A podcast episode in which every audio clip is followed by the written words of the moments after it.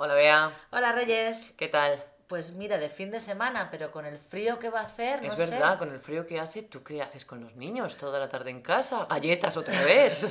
No podemos hacer más que nos ponemos muy gordos. No, ahora hemos descubierto, eh, han abierto en nuestra ciudad algunas ludotecas. ¿Unas ludotecas? ¿Qué es eso? Pues son como unos establecimientos, unos lugares que ofrecen juegos para los niños. Entonces, había ya eh, los típicos sitios de bolas, que se llaman, de estos que tienen piscinas de bolas, sí, sí. y tienen toboganes y así.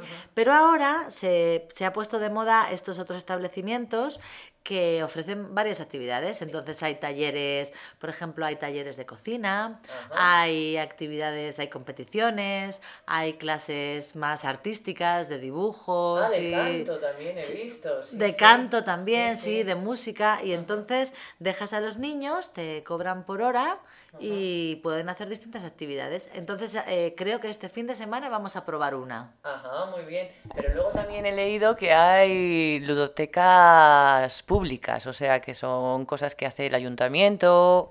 Ajá. Sí, eso también. Lo que pasa que el problema es que hay muchísima gente. Y como Ah. mis niños son todavía pequeños, yo supongo que cuando tus hijos tienen 7, 8 años los puedes dejar tranquilamente. Pero la mía mayor ya sabes que tiene 4. Sí. El pequeño tiene uno, pero ese no lo quieren en ninguna ludoteca. pero la niña tiene 4 y entonces tiene que estar un poquito más controlada. Ajá, entiendo. Entonces, yo normalmente cuando vamos a estos sitios, eh, sobre todo a estos de bolas, lo que hago es tomarme algo fuera, pero estar en el sitio.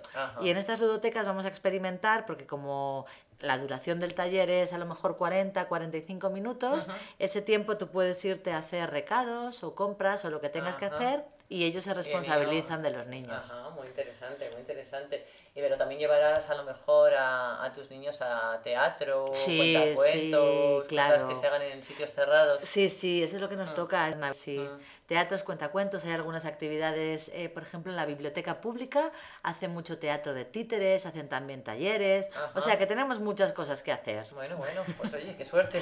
Gracias, venga, hasta luego. Hasta luego.